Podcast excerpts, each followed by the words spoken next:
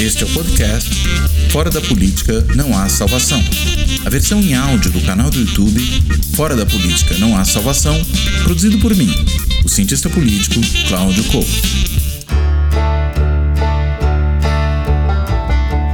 Olá! Este Fora da Política Não Há Salvação vai discutir a questão do embolamento, se é que a gente pode falar isso, que ocorre no campo da direita em relação às eleições de 2022. Né? Não bastasse já o presidente Bolsonaro como candidato, nós temos pelo menos mais dois candidatos nesse campo disputando o espaço com ele. Um é o seu ex-ministro, o ex-juiz Sérgio Moro, que provavelmente vai ter aí um monte de eleitores em comum com Bolsonaro, vão provavelmente disputar muito uma certa parcela do eleitorado, e o outro é o João Dória, né, que embora aparecendo nas pesquisas com intenções de voto ainda muito mais baixas do que os outros dois, também ocupa esse campo né, faz questão de se apresentar como um candidato, digamos, conservador, né, às vezes usa outro termo, né, mas pelos ataques muito pesados que faz à esquerda, pela forma como se refere a ela, usou, por exemplo, na campanha de 2018, esquerdista como se fosse um xingamento, coisas desse tipo, é difícil não colocar o governador Dória em outro lugar que não propriamente esse. Né? E por isso mesmo, Bolsonaro, lá no começo do governo, via Dória como um dos seus potenciais adversários em 2022, até porque não imaginava que o Moro fosse sair, pelo menos depois que ele foi ganhar dinheiro nos Estados Unidos, e agora que ele volta, o presidente Bolsonaro de novo percebe nele um adversário e certamente deverá começar a atacá-lo. Aliás, já começou a atacar, não só o presidente, como seu filho, como os bolsonaristas nas redes, estão todos ali atacando. Ou seja, a gente tem um jogo embolado aí nesse campo da direita. É, o que, que, podemos esperar disso? Como será que essa, esse processo de competição eleitoral deve se desenvolver até o ano que vem? Bem, para tentar entender esse ponto, eu convidei meu colega, professor da Universidade de Brasília, da área de ciência política, agora também pró-reitor de pós-graduação dessa mesma universidade, o professor Lúcio Renó. Sou Lúcio Renó, estuda uma série de temas relacionados a instituições políticas, já teve aqui num outro momento no Fora da Política na Salvação, discutindo aí questões da relação do governo com o Congresso, e tem um foco muito grande ao longo dos seus anos de trabalho como pesquisador em questões do âmbito partidário, do âmbito eleitoral. E o Lúcio tem uma pesquisa que ele vem desenvolvendo com outros colegas nesse momento a respeito desse conservadorismo na política brasileira e, sobretudo, é, as dimensões eleitorais desse conservadorismo. Então, para tentar entender é, essa questão, ninguém mais adequado do que o Lúcio, que felizmente aceitou o convite, está aqui com a gente hoje. Então, dou as boas-vindas ao Lúcio e pergunto, Lúcio, primeiro de tudo, o que, que esse embolamento aí no campo da direita significa? Oi, Cláudio, obrigado pelo convite. É sempre um prazer estar aqui com você. É, esse é um tema, de fato, que eu já venho estudando há, há muitos anos, né?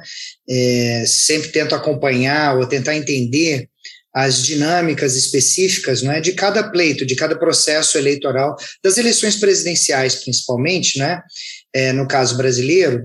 E é, se em algum momento a gente se preocupou muito, por exemplo, com corrupção em mensalão, em outro com Bolsa Família, é, e voto, é, em períodos anteriores, com a estabilidade da economia e voto, o que me chamou muito a atenção quando a gente entra para as eleições de 2018 é, é justamente esse fortalecimento e um possível alinhamento é, com uma certa coerência não é, é entre diferentes posições não é, e dimensões que poderiam compor o, o que a gente poderia chamar talvez de um pensamento conservador uh, no Brasil, em torno de uma liderança política que fez um amálgama né, de todas essas posições que não necessariamente antes andavam juntas no campo da direita.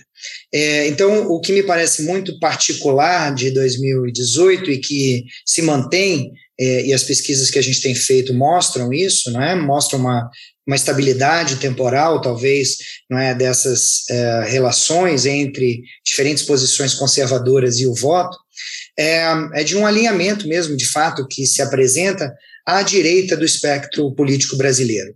É mais conservador, portanto, se a gente pensar numa diferenciação entre conservador e progressista, progressista mais associado à esquerda, a valores mais voltados para o combate à desigualdade, à justiça social, ao reconhecimento é, de direitos né, e da diversidade, e é um pensamento conservador é, muito mais voltado para uh, um certo reacionarismo é, valorativo, cultural, uh, contra a política de gênero, não é? Contra uh, políticas para a população LGBTI+, é, muito voltado para a mão dura, não é? No combate ao crime, pouco afeita à discussão de direitos humanos, é, liberal econômica, né? É, então você começa a ver uh, muito claramente isso com esse papel catalisador do Bolsonaro. Eu é, tenho uma hipótese, Claudio, que aí é uma hipótese que precisa ser trabalhada melhor historicamente, é, porque isso não é, no, é, deixa eu dar um passo atrás, isso não é novo na história do Brasil, né? Você tem o lacerdismo, né? Glaucio Soares estudou isso lá atrás, é, você tem é, Miceli, se eu não me, não me falha a memória, é, estudando isso com malufismo e com é, a, a discussão. Não, não é o Perucci que você está pensando? É o Perucci, isso, desculpa. É, eu estava aqui procurando o nome dele. O Antônio Flávio é, Perucci, Perucci, é tudo italiano de São Paulo, do Departamento de Sociologia da USP. Acho que é por isso que você fez Perfeito. confusão. Perfeito, foi. Estudando quadros e Maluf. Eu estava tentando lembrar os nomes aqui, os nomes se embolaram todo. É, quadros e, e Maluf, não é? Como o texto do, do Perucci maravilhoso, né? A nova direita, e ele escrevendo em 87.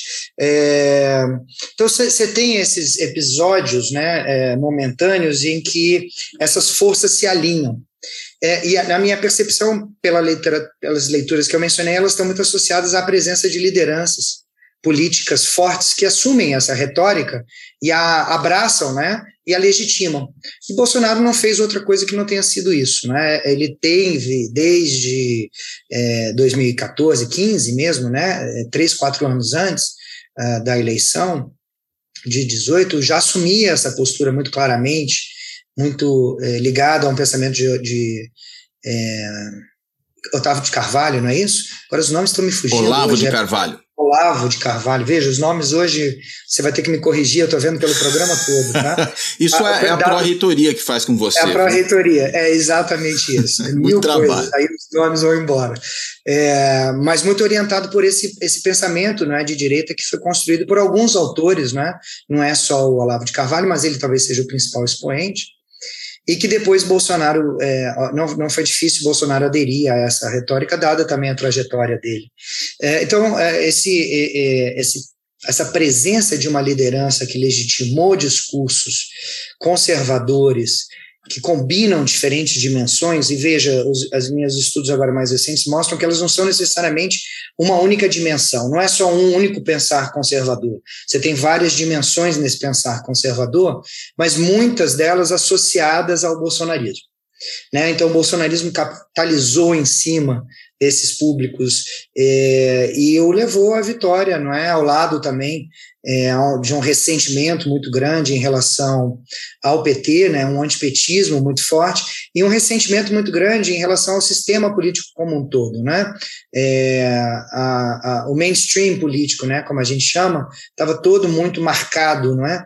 É, quando a gente entra no pleito de 2018. E Bolsonaro capitalizou também nesse sentimento de, de ressentimento, que é comum, não é? As lideranças populistas é, a, pelo globo, né? Todos apelaram para esse sentimento, que é muito o sentimento de nós contra alguém, né? É, o ressentimento é direcionado.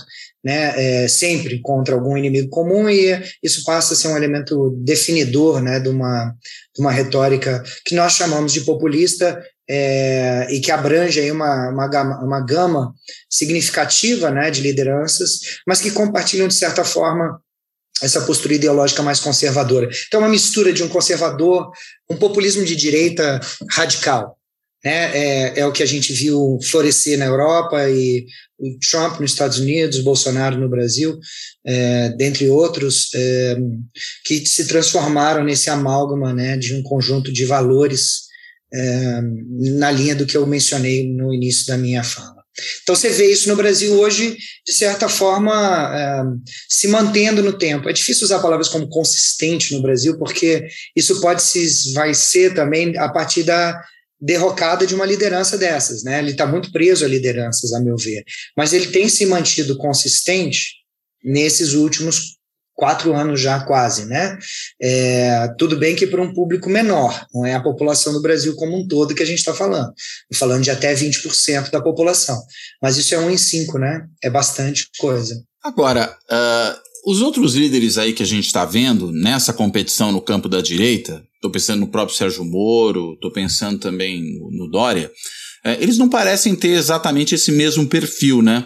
A gente está falando, claro, de políticos de direita, é, até no caso do Moro, entendo eu, eu, eu, outro dia fui escrever um artigo falando um pouco do, da entrada do, do lavajatismo na política, e a definição que eu encontrei para o Moro é que ele seria um burocrático autoritário, quase no sentido que o O'Donnell dava ao termo, é, porque ele tem realmente esse perfil do técnico, supostamente, daquele que detém um saber específico para exercer sua tarefa, um tecnocrata, é, mas profundamente autoritário pelos métodos que utilizou no direito e que ainda acha adequados. É, mas isso não significa necessariamente populismo, né? Eu acho que até significa não populismo, diria. O Dória, um pouco a mesma coisa, é um político que gosta de fazer marketing, mas isso não o torna necessariamente um populista. É, como é que você vê o embate aí entre figuras tão diferentes nesse mesmo campo, mas que, por outro lado, têm diversas afinidades, né? Bolsodória, ah. lá em 2018, ah. Lava Jato abrindo caminho para o bolsonarismo, Moro, ministro do Bolsonaro, enfim. Perfeito. Isso que eu estou chamando né, de um, um alinhamento é, da, da, do conservadorismo ou da direita em torno de Bolsonaro é baseado em diferentes dimensões. Né? Então, você tem uma dimensão muito clara que está associada a, ao que a literatura chama de cultural backlash. Né? Eu estou traduzindo como reacionarismo cultural, que está muito voltado não é, para essas questões de gênero, não é, de direitos é, de como populações LGBT mais é, e que é, foi um elemento importante da retórica populista na Europa. Isso é muito caro ao bolsonarismo, né, no Brasil. O bolsonarismo é, é aí quando a gente olha as regressões, né, as nossas análises estatísticas que correlacionam posicionamentos sobre esses temas, né, que eu acho que isso é importante dizer. É, esse pensamento populista de hoje, ele não é clientelista como já foi no passado, da compra do voto. Ele é valorativo, ele é ideológico nesse sentido, e ele tem um componente, portanto, cognitivo muito forte. São temas que as pessoas se posicionam. E o posicionamento sobre esses temas afetam a escolha eleitoral. E o candidato que consegue é, representar esses temas recebe o voto. É o que está acontecendo, o que aconteceu com o Bolsonaro. Tá? É, tem uma parte de ressentimento? Tem. Tem uma parte de é, afeto nessa questão do voto? Obviamente que tem também, né? Que direciona, ou pelo menos restringe o leque de escolhas, né? Desses eu não gosto, eu não vou ali. Desses que eu, não, é, eu posso até não gostar tanto, mas eles estão nesse espaço, que é um pouco do que a gente está conversando hoje, né? É, é, é, a decisão, talvez, do ressentimento não é o que vai diferenciar Dória, Moro e Bolsonaro, porque o eleitor de direita ele não tem necessariamente um ressentimento muito grande por nenhum desses três. Talvez o bolsonarista tenha, bolsonarista raiz, tenha dos outros dois tá? Mas o conjunto dos eleitores que podem ter posicionamentos mais conservadores não rejeitam essa equipe, essa turma, como rejeitam Ciro ou Lula. Então eles vão disputar entre si, né? É, e quais são essas dimensões, né? Que eu já mencionei aqui. Então tem essa é, desses elementos, vamos chamar é, sociais, talvez, né? Ou culturais. Tem a questão é, da lei e ordem, né? Da da questão da segurança pública, que é um tema muito caro à direita, sempre foi, a questão do liberalismo econômico, que se consolida como um elemento importante é, para esse grupo, é, a questão da corrupção, que é, é, é mais periférico, ele não é tão importante para esse grupo quanto essas outras dimensões, uh, mas é importante para Moro, por exemplo, né, na retórica dele.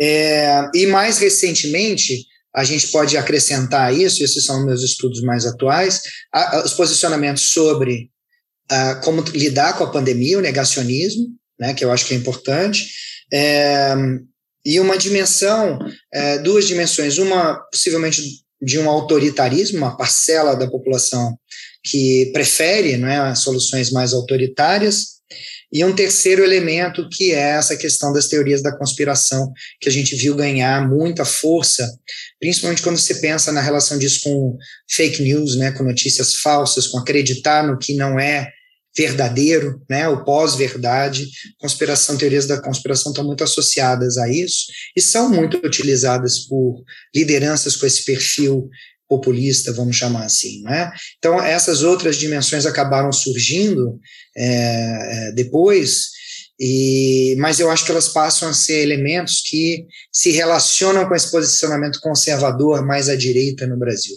Eles vão caminhar sempre juntos? Não, o Bolsonaro consegue fazer, conseguiu fazer uma junção desses elementos, tá? É, ele fala muita coisa para vários públicos, então ele agrega esses, ele alinha esses públicos. Por isso que eu chamo de alinhamento. Eram públicos que não estavam necessariamente mobilizados com uma única candidatura e passam a se mobilizar. Não é um realinhamento, ele não está tirando alguém que era de outro para vir para cá, né? Por exemplo, é mobilizando quem não estava. Ele conseguiu fazer isso. Isso é muito importante. Isso é um fenômeno político muito importante. É, do que representa o Bolsonaro e o bolsonarismo no período atual. Como será isso no pleito? Né? É, a princípio, o Bolsonaro entra com muita força nesse pleito, né, nessas eleições próximas. Né? É, os dados mostram isso, um, números entre é, 18%, 20% de bolsonaristas estáveis que seguem o apoiando né, em momentos diferentes do tempo e que é, avaliam bem o seu governo e já votaram nele, né, bolsonaristas raiz.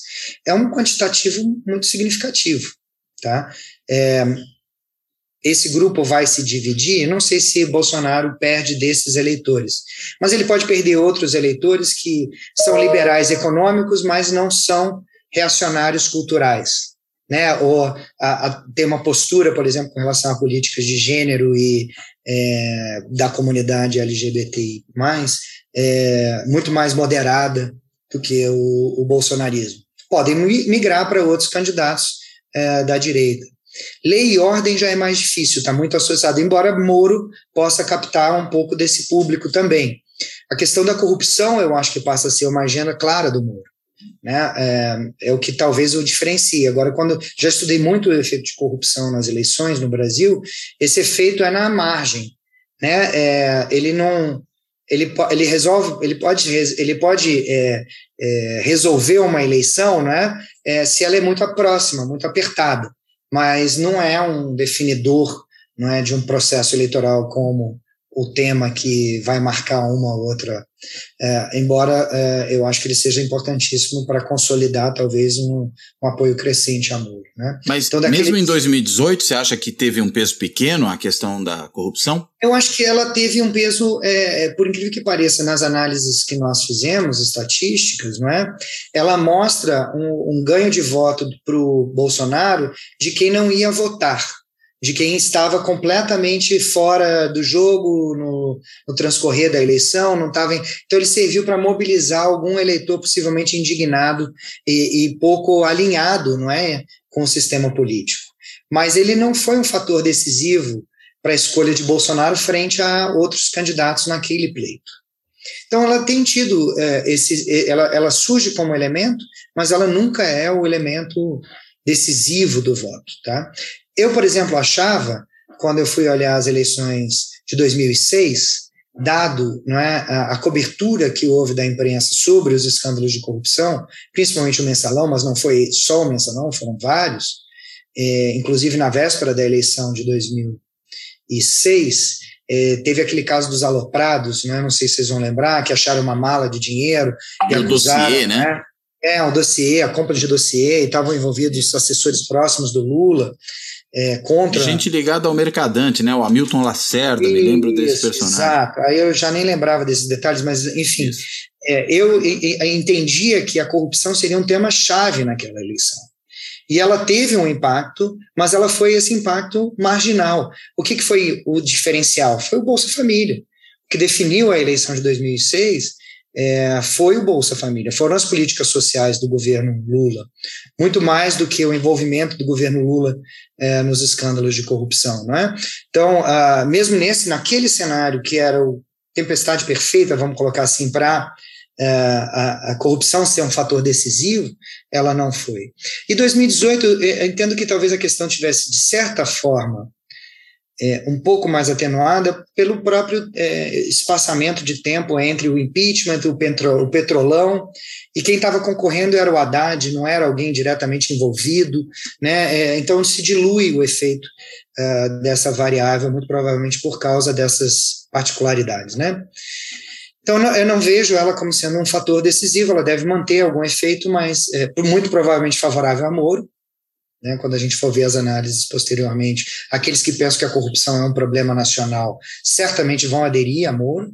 É, ou que é o, o problema nacional, né? O problema nacional, ou o principal Sim. problema nacional. Exato. Essa é a medida. É, não é que é qualquer um, é o principal. E Isso. olha que tá, a, a, é, a, corrupção hoje é considerada um dos principais, é um dos top três no Brasil há muito tempo. Né?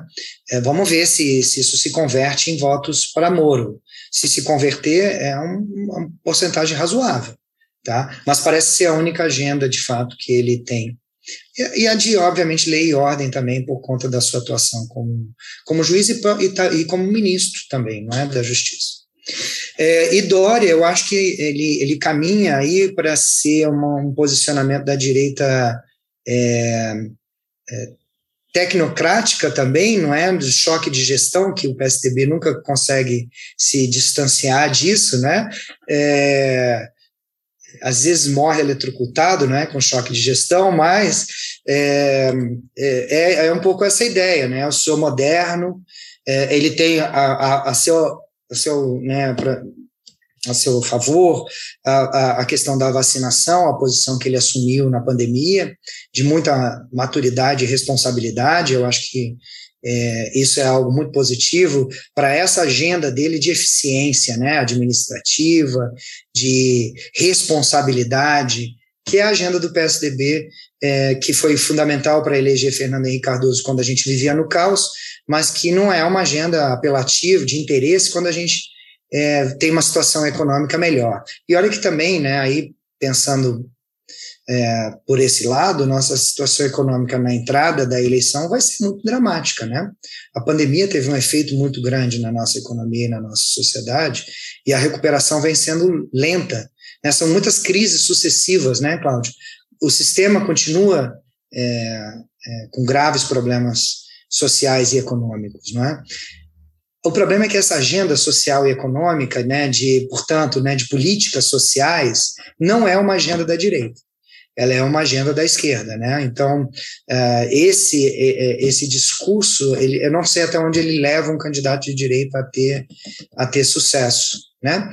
É, mas Dória eu vejo muito mais como esse cara que é o cara do choque de gestão. O Meirelles vai junto com ele, vai resolver a economia né? É, a gente vai fazer um, um processo, não é, é de é, estabilidade econômica que está perdida no Brasil, enfim, e, e vai apelar para essa outra dimensão do apoio que Bolsonaro conseguiu catalisar de 2018 para cá e alinhar todos no mesmo candidato é, de direita que congregou pela primeira vez pelo menos enquanto eu sou vivo, né? É, é, essa, essas, essas narrativas todas, né?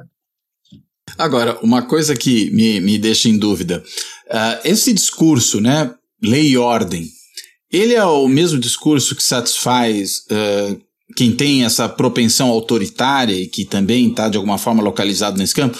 Pergunto por quê? Porque você pode também ter o autoritário de esquerda, né, que talvez não tenha no discurso de lei e ordem algo que lhe é tão significativo, vai ter um autoritarismo de outra natureza, digamos revolucionário ou algo do tipo, Uh, mas uh, no caso da direita, há uma sobreposição forte entre essas duas coisas? E pergunto basicamente por quê?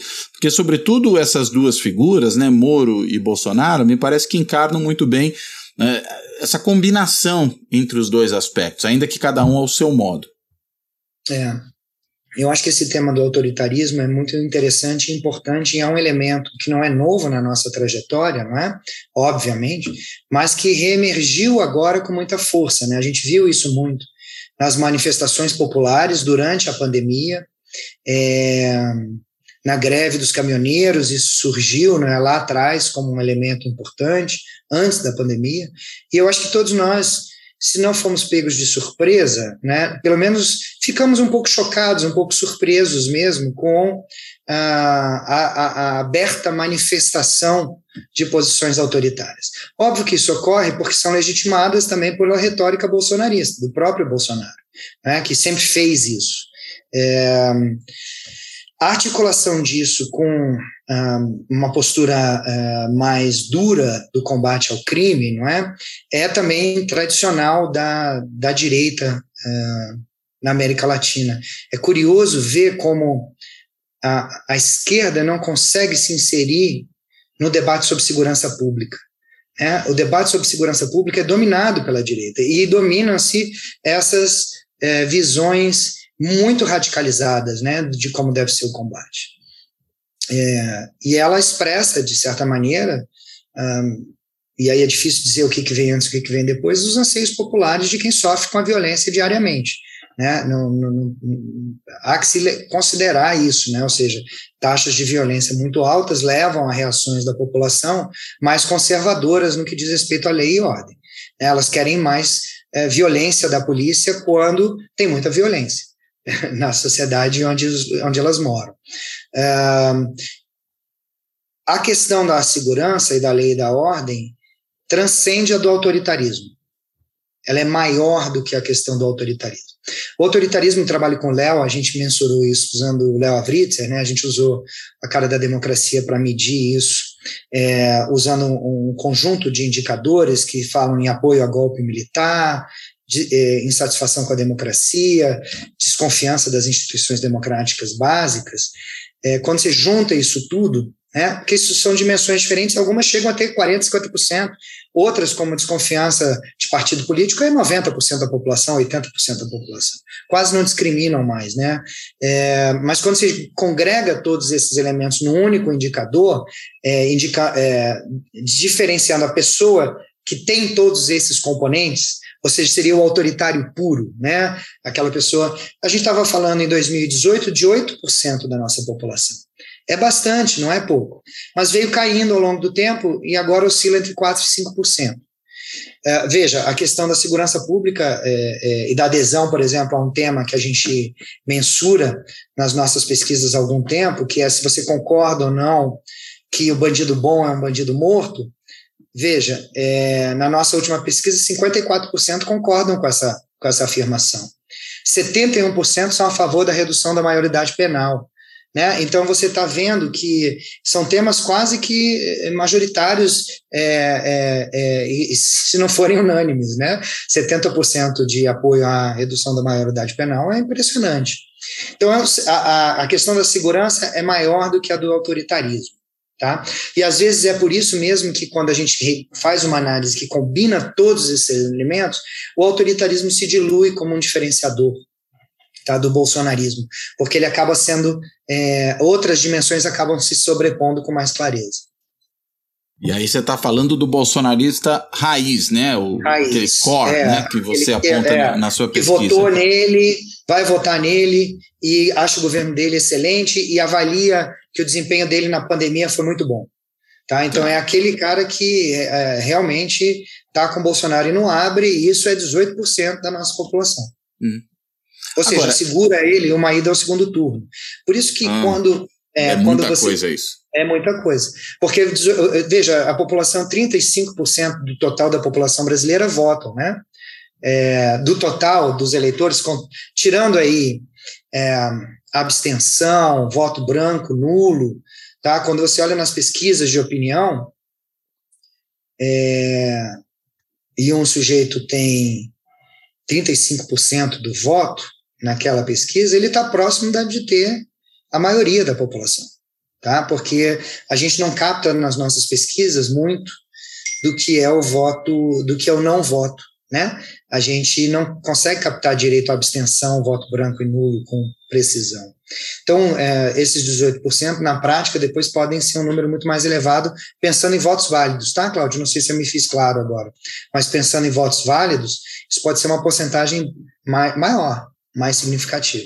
Ou seja, ele entra no processo eleitoral com todo o desgaste que teve, com toda a questão da pandemia e da crise econômica, com uma porcentagem de apoio muito substancial. É, por isso que antes, é, quando Lula entra no mercado político, né, quando volta ao mercado político, não é depois é, da, da anulação, não é isso, do seu julgamento, não sei se eu estou usando. É, a, suspensão é. do Moro. É, que no fim foi, é. foi anulado, né? Porque tanto a coleta de provas, enfim, a instrução voltou, do, da é, investigação como Brasil, o julgamento. Tá no Distrito Federal, é.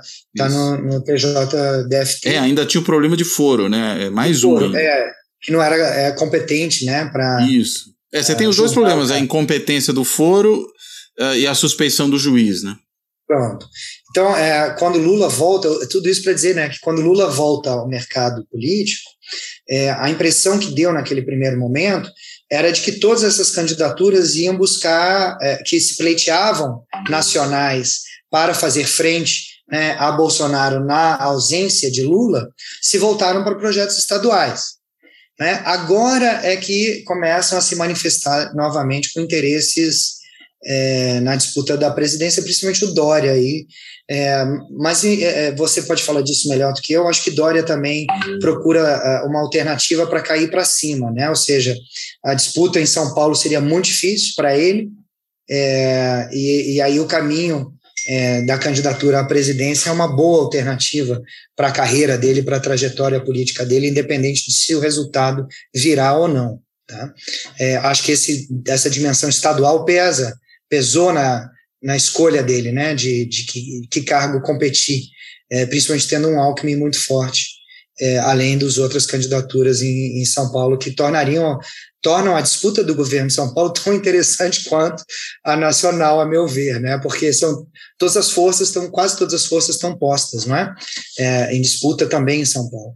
Para Dória, eu acho que era difícil competir aí e aí digo cair para cima porque ele perde para presidente, não perde para governador. É melhor para ele contar essa história do que o contrário, né? É, mas pensando estrategicamente, com chance de vitória, é, eu ainda acho que a gente é, tem uma, uma, polarização muito forte entre Lula e Bolsonaro, ambos com bases de apoio bastante mais, é, bastante superiores, não é, a dos demais candidatos.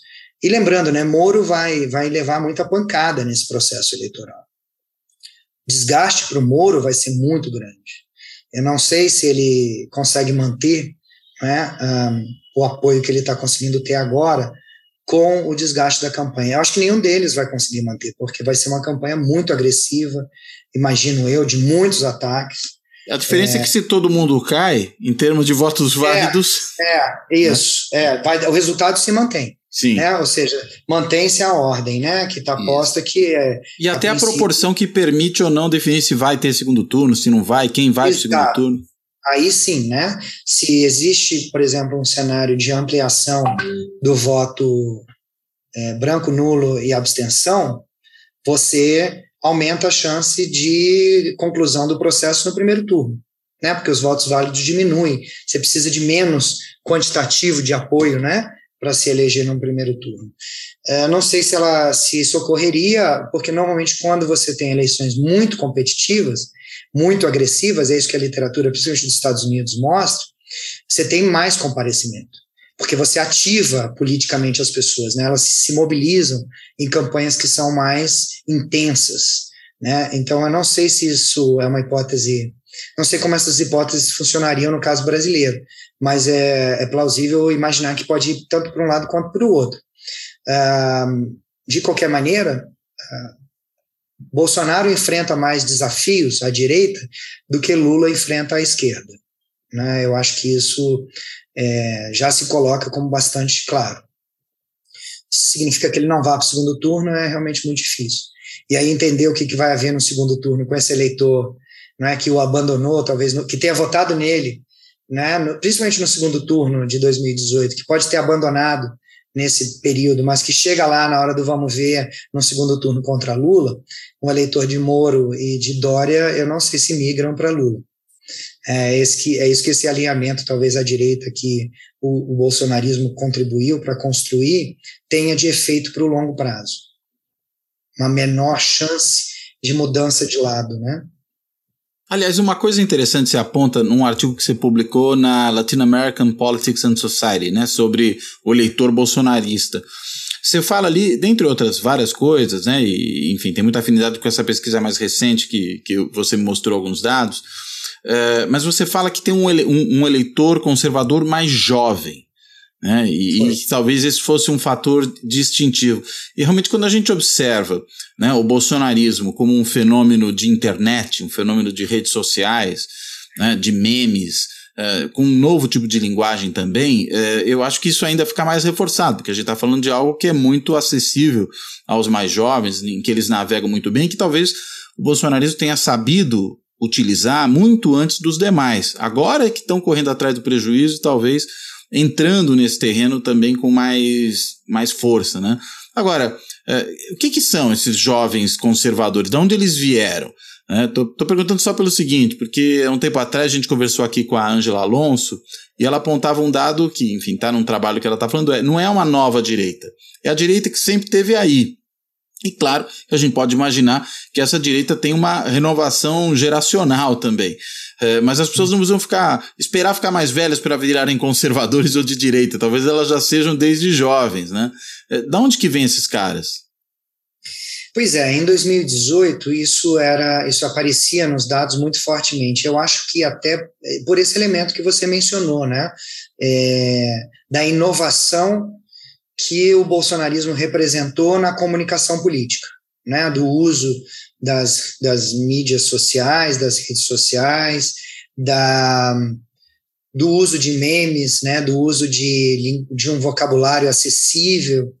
É, eu acho que isso, isso atraiu muito esse eleitor é, que estava descontente, né, Cláudio? Eu acho que essa, esse eleitor jovem estava descontente naquele momento com a crise que o Brasil vivia.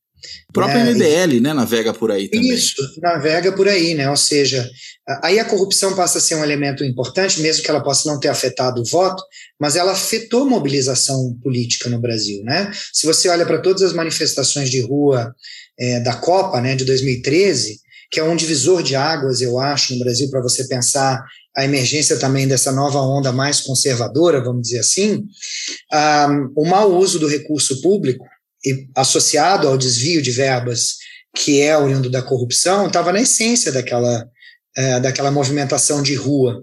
O Petrolão e esse, esse movimento foi fundamental para o impeachment da Dilma, para se criar condições de apoio social à, à retirada do PT do poder em 2016 e todo aquele processo de desgaste de quase dois anos, se não me engano, né, do processo de impeachment. É, isso mobilizou muita gente para ir à rua, mobilizou muita gente politicamente. Né? A indignação com. E, portanto, ressentimento, indignação, essas palavras elas são da juventude. Né? Elas são palavras de, de ordem contra né, o status quo estabelecido, eh, que é uma retórica é, que o jovem adere. Né? Então, eu acho que naquele momento isso era muito forte para entender. Lembrando que tudo o, o, o estopim disso foi um uh, movimento de rua contra uh, o aumento das passagens de ônibus em São Paulo, que terminou violento, e aí a violência dali para diante só cresceu, né? porque as manifestações todas se tornaram violentas, todas contra o establishment político e econômico, né, que naquele momento era representado principalmente pelo PT, mas também por outros atores, e muito voltado para isso, né, corrupção do poder público.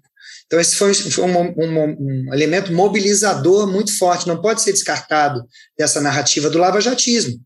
Né? O, que, que, o que, que é o lavajatismo se não essa indignação com a, o crime do colarinho branco e tem que prender todo mundo custe o que custar. Né? É, é uma questão de convicção, meu amigo. Não é uma questão de provas, né? A gente sabe disso.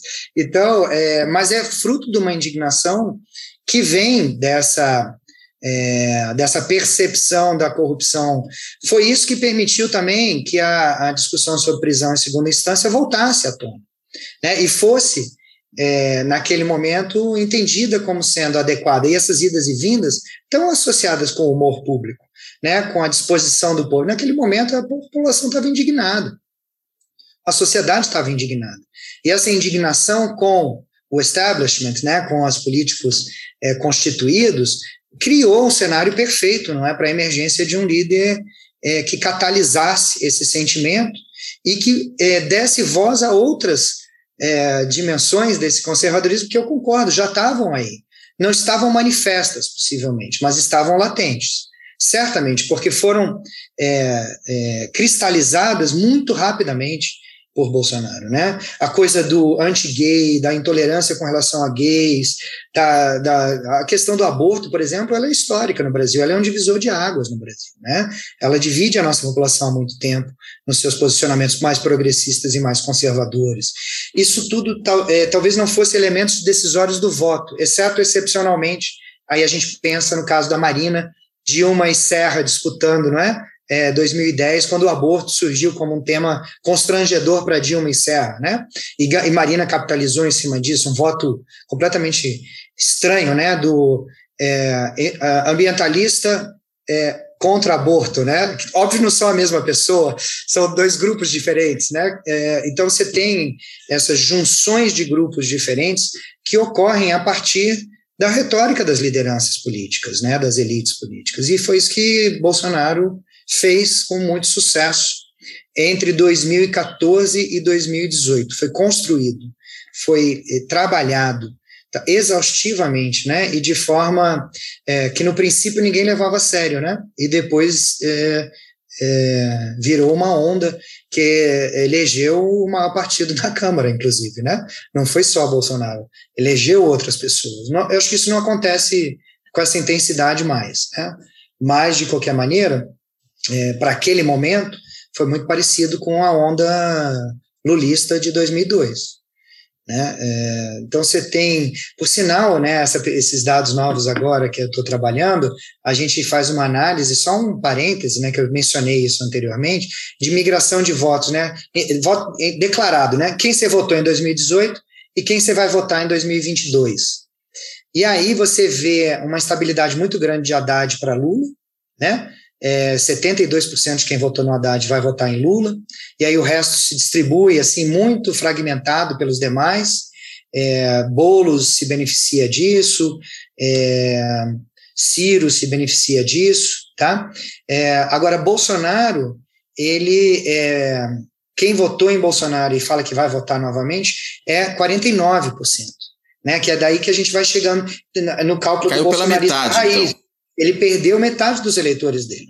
Uhum. Né, do segundo turno de 2018 para cá, que é mais ou menos isso que eu estou te dizendo, 20%, uhum. né, que é quem é, apoia ele hoje, né? E aí ele perdeu para quem? Ele perdeu para Moro, é, ele perdeu para Lula, eleitores. Né? Isso então você tem atenção, uma né? migração né? Muito, porque é o eleitor, a meu ver, aí que, é, que tá, a gente chega no, na questão do jovem, né? Que foi hum. como começou esse, essa conversa agora. Bolsonaro perdeu o eleitor jovem. Ele, o eleitor hum. jovem não é mais só do Bolsonaro. Ele está disperso entre todas as outras candidaturas. Ele não está alinhado a uma. Que foi na onda Bolsonaro, e refluiu. Refluiu. Uh, o eleitor do Bolsonaro hoje é homem branco rico tá? É, o eleitor... Tipicamente, negro, né, Lúcio? Tipicamente, é, uhum. a, a, a, tendência, né, a maioria, uhum. né? Aquele eleitor mais fiel dele, a né? probabilidade, não é, de um homem branco rico votar ou apoiar Bolsonaro é significativa. Estou falando nesses termos de probabilidade, né? Não é que todo homem branco rico é bolsonarista, né? Mas existe uma, uma sobre-representação do bolsonarismo nesses, nesses grupos. É, o eleitor negro, o eleitor negro é anti-bolsonarista. Tá? É, não vota em Bolsonaro de jeito nenhum. E Bolsonaro perdeu também o eleitor pobre. Então, essa migração, por exemplo, de Bolsonaro para Lula pode estar muito, ter muito a ver com a perda de um eleitor é, jovem e é, de renda mais baixa, é, negro, por exemplo, tá? que pode ter votado nele em 18 com medo da violência tá? mas que agora, com os, o, o, a manutenção da violência, né, que ela não diminuiu, com a piora da economia e possivelmente com a fala de Bolsonaro sobre a pandemia, pode ter migrado para outra escolha. Por isso que para o Bolsonaro o auxílio emergencial é fundamental. Tá? O auxílio emergencial durante a pandemia, quando ele foi inserido nas nossas pesquisas, ele afeta muito, ele aumenta muito a probabilidade de voto em Bolsonaro. Tá? É, quem recebeu vota no Bolsonaro. Né? é, com maior probabilidade, né, para a gente ser claro. Um, e, e, isso, é, eu tenho certeza que essa é a aposta que, que o governo quer fazer para talvez recuperar um pouco desse eleitorado é, mais da periferia que ele, que ele perdeu para Lula. Clara, claramente, né? Isso a gente precisa ainda analisar com um pouco mais de calma, mas me parece ser uma hipótese muito plausível. Para essa nova rodada, né? Do auxílio emergencial é, isso, uh, impulsionado tá? à base de ah, PEC dos é, precatórios. Exato, como fez quando uh, foi primeiramente implementado em 2020, né? Uhum. Teve rebatimento no apoio a Bolsonaro forte. É, ele sendo retomado agora, possivelmente com esse outro nome, é, passa a ser um, um, elemento também a ser considerado é, dentro da retórica de campanha do Bolsonaro e, obviamente, como um potencial definidor do voto, como foi no passado o Bolsa Família para o PT. E o Bolsa Família segue sendo um diferencial de apoio ao PT. Quem recebe o Bolsa Família, é curioso ver isso, tem uma lealdade ao PT muito grande.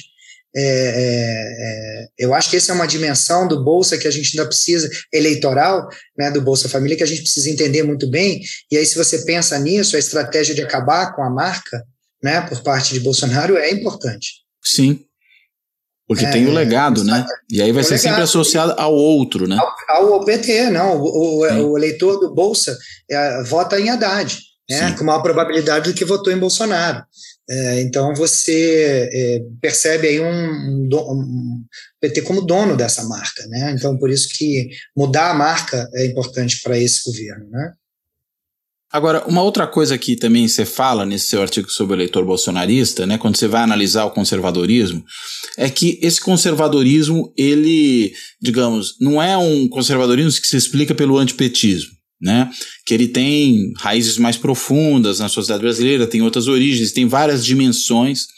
É interessante que, lendo isso, eu, eu lembrei, inclusive, da, da discussão que o Juan Lins faz, né, num trabalho clássico lá, quando ele discute autoritarismo, totalitarismo, que ele está falando o seguinte: olha, o fascismo, quando emerge na Europa, ali no, nos anos 20, 30, ele não é uma reação ao comunismo, ele tem motivos próprios, que inclusive tem raízes anteriores, por exemplo, à Revolução Russa, uh, que seria, digamos, a grande causadora de um medo e, e por, consequentemente, de, de uma grande reação.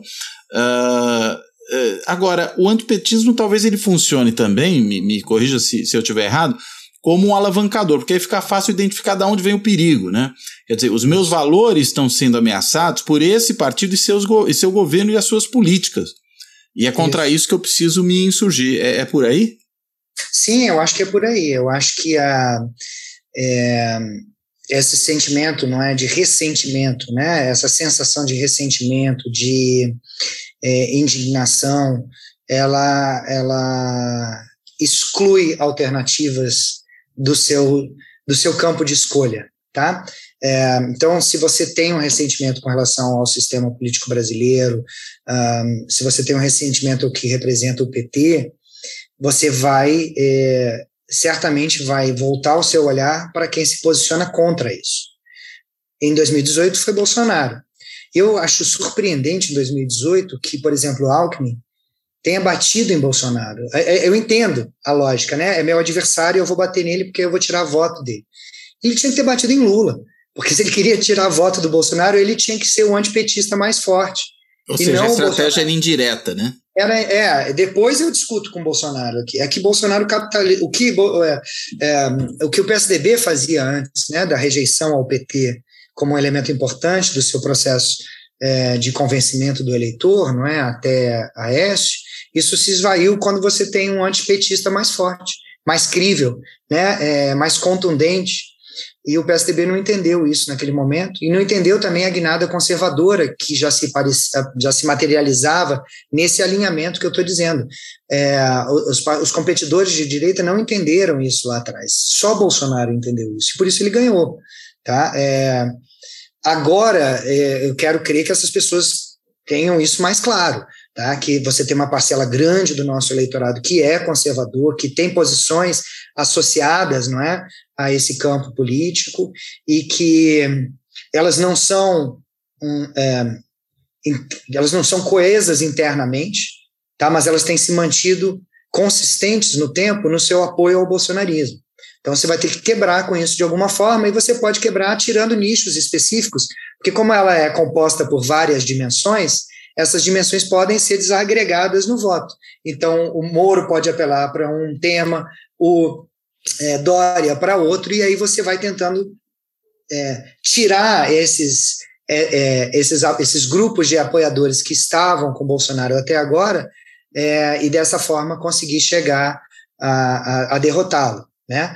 É, se fosse tudo coeso e tudo bolsonarista, esquece, cara. Aí você vai votar para o Lula, entendeu? Porque se quer derrotar, é o único campo que vai te sobrar.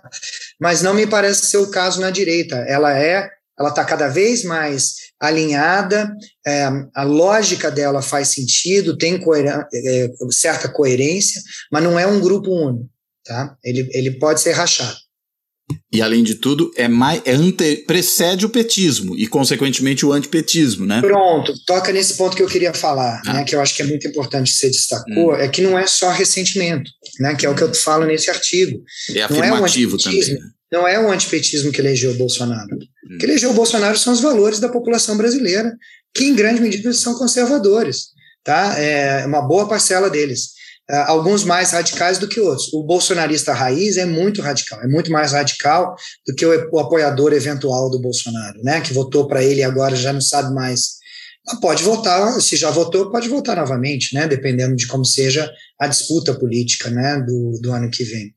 Uh, mas tem muito mais nisso do que uh, talvez a oposição a Bolsonaro gostasse, né? e quisesse crer né, com uma visão mais idealizada do eleitor, principalmente depois do que representou Lula e as vitórias do, do PT lá atrás, eu acho que tinha assim, uma impressão de um eleitor brasileiro mais progressista e que eu não acho que seja o caso.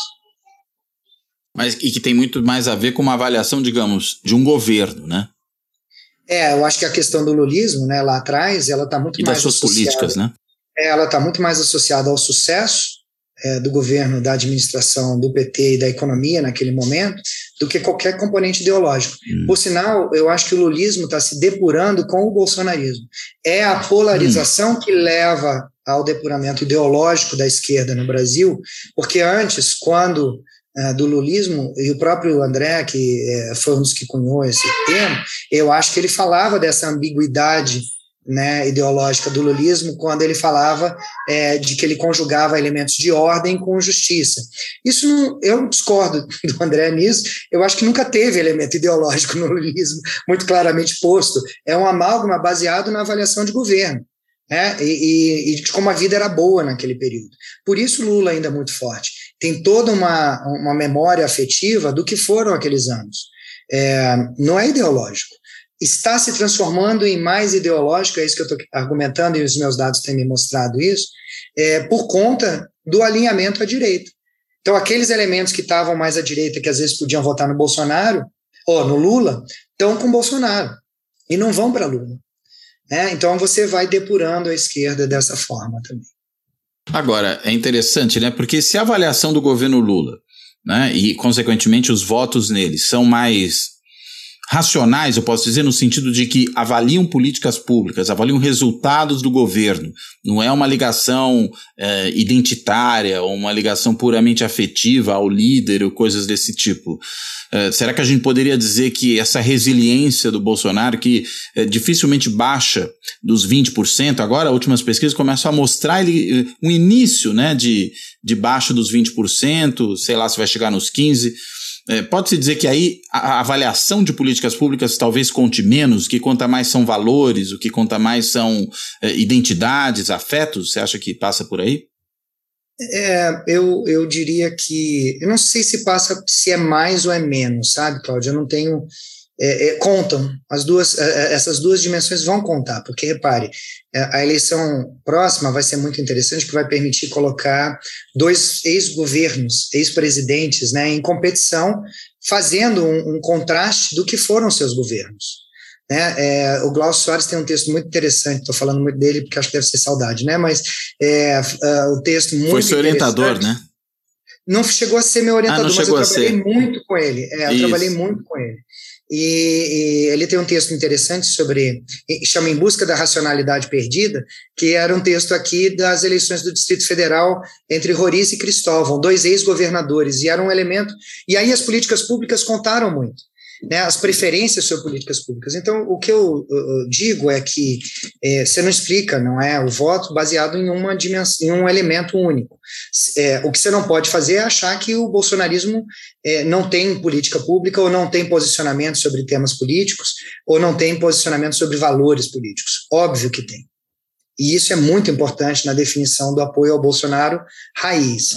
Mas uh, ele não ganha uma eleição só com isso, certamente. Como o petismo nunca ganhou uma eleição só por ideologia. Quando eu digo que Lula não tem ideologia, é bom deixar claro que é óbvio que o eleitor lulista raiz tem ideologia, porque ele é petista, ele, ele, a vinculação dos dois é muito forte. Então tem posicionamento. Quando você expande isso, é que você começa a absorver posições que aí tornam o lulismo mais ambivalente e ambíguo. Então pode ser que essa polarização de hoje também seja esse depuramento dos grupos, né, que não tinha antes do bolsonarismo uma posição radical de direita tão claramente posta. É isso que eu quero dizer, né?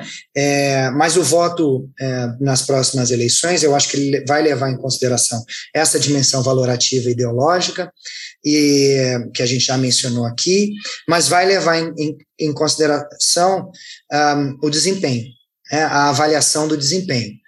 Tá? E aí as narrativas vão se contrapor do Lula e do Bolsonaro muito claramente. Você quer ser feliz de novo? Você vota no Lula. Essa é a retórica do Lula.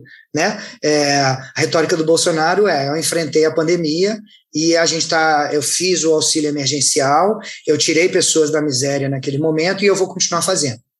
Enfim, é, é, a, a, dimensão avaliativa. Além de defender a família brasileira. Além dos valores todos, né? Toda aquela, é, como eu disse, essa parte não se perde. É, mas essa dimensão da avaliação de desempenho, que não existiu em 2018, porque não tinha um incumbente, claro, né? É, tinha, né? Era Meirelles, né? O é, que, que, quer dizer isso, né? É, é, era o Haddad, talvez? Era, porque o PT tinha sido, mas você não tem a clareza que você tem hoje. Então, o próximo pleito também é muito interessante, porque você vai ter dois ex-presidentes disputando né, falando das suas agendas de política Quer dizer, pública. Um ainda né? presidente e um ex-presidente, né? Isso, você está certo. Isso. Não, é um detalhe, ato, só porque. Ato, não é, falha, não, é porque. É, então, será que eu me entreguei, cara? Foi é, essa a questão. Ainda não é ex-presidente, né? Dois, é, dois, dois, é, dois governos, é isso que eu quero isso, dizer. Isso, isso está perfeito. Dois governos disputando é, é, a próxima presidência, né? Muito bem. Lúcio. Obrigado. Obrigado é... por me corrigir aí do lado falho. não, foi só por isso. Não foi tá preciosismo, bom. é que nesse caso tem não, uma certa importância, né? Tá certíssimo. certíssimo. Ah, muito bom. Veja, olha, Muitíssimo obrigado, Lúcio. Foi muito boa essa conversa. É, deixo só aí para você as palavras finais antes que a criançada tá agitada, é, antes que você tenha que sair correndo. Então, por favor, Lúcio, suas palavras finais. Se quiser amarrar algum ponto que porventura não. eu tenha esquecido de te perguntar ou você não tenha tratado ainda. Não, Cláudio, eu acho que a gente tratou de, de muitas coisas agora. Eu adorei a conversa, como eu sempre gosto, né, de conversar contigo. É um prazer estar aqui no teu programa, que eu assisto sempre, eu acho ele muito importante. É, eu acho que, enfim, serão eleições muito já são eleições muito interessantes, né, que a gente vai enfrentar. Eu acho que essa particularidade de serem é, dois projetos políticos que já estiveram, né, dois candidatos, né, um presidente e um ex-presidente, mas que já sentaram na cadeira, competindo, vai dar uma dinâmica muito nova e a, a, a divisão na direita vai ser algo interessante de se acompanhar para a gente entender como essas dimensões vão se comportar. Elas estavam alinhadas em Bolsonaro, é, será que elas se desalinham com candidatos da direita mais forte, é, mais competitivos do que eram em 18? Né? É, eu acho que esse é um ponto, um teste interessante para essa discussão sobre um alinhamento da direita e, e como ela, ela pode se dividir, inclusive para pensar o futuro. É isso. Muito bem. Lúcio, então, fechando, obrigado. muitíssimo obrigado. Eu, além de agradecer, evidentemente, ao Lúcio por essa ótima conversa e tanto esclarecimento sobre essa questão, eu fecho aqui. Agradecendo, como sempre eu faço, a quem nos ouve no, no, no, nos podcasts, nos assiste no YouTube, acompanha agora também o blog na Carta Capital. Uh, e dito tudo isso, eu me despeço. Até a próxima.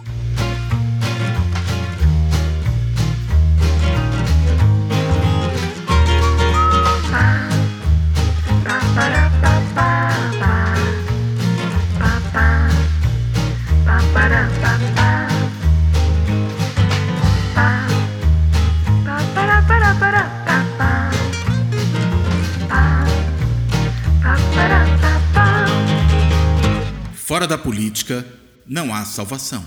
Um podcast para discutir política. Também disponível no canal do YouTube.